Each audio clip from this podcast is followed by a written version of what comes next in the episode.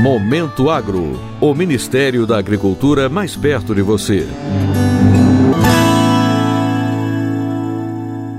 O Ministério da Agricultura, Pecuária e Abastecimento lançou a publicação Indicações Geográficas do Rio Grande do Sul, registradas até março de 2021. A publicação traz um compilado de artigos escritos por diversos autores representando as instituições parceiras deste trabalho e também os produtores vinculados às indicações geográficas.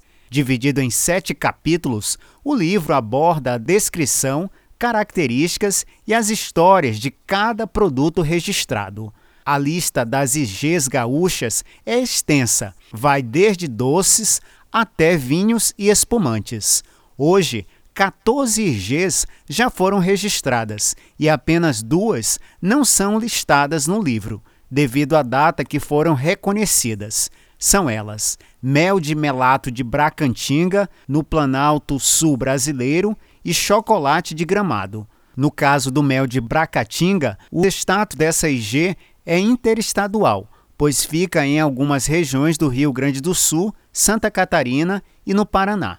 A pesquisadora em tecnologia e ciências agrícolas e servidora do Ministério da Agricultura, Edna Maria Ferronato, é a idealizadora da publicação e explica como foi a ideia de criação do livro. Eu via que muita gente no Brasil estava escrevendo sobre as indicações geográficas do Rio Grande do Sul. Indicação geográfica, todo mundo sabe que é um coletivo de toda uma região, de todas as pessoas da região, de todos os elos da cadeia da área delimitada. A chegada de um registro registro de IG para uma região traz benefícios não só para o produtor, que está ligado diretamente com o saber fazer, mas também para a economia do território que ela se encontra, trazendo, por exemplo, mais turistas, gerando mais empregos, trabalhando para beneficiar a gastronomia regional e promovendo o desenvolvimento rural. A coordenadora de indicação geográfica de produtos agropecuários do Ministério da Agricultura, Débora Santiago,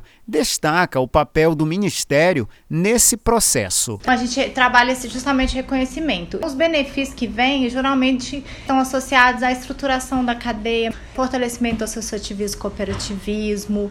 Isso gera orgulho nos produtores, né? Eles começam a valorizar aquilo que eles têm, começam a ter um olhar diferenciado para aquela história, para aquele produto. O marco legal das indicações geográficas no Brasil é a Lei de Propriedade Industrial, que regula os direitos e obrigações sobre propriedade industrial e intelectual no Brasil. Atualmente, sua regulamentação segue a Portaria número 04 de 2022, que estabelece as indicações para o registro das IGs. O Instituto Nacional de Propriedade Industrial é a instituição que concede o registro legal de IG no país. Para o Momento Agro, de Brasília, Sérgio Pastor. Momento Agro. O Ministério da Agricultura mais perto de você.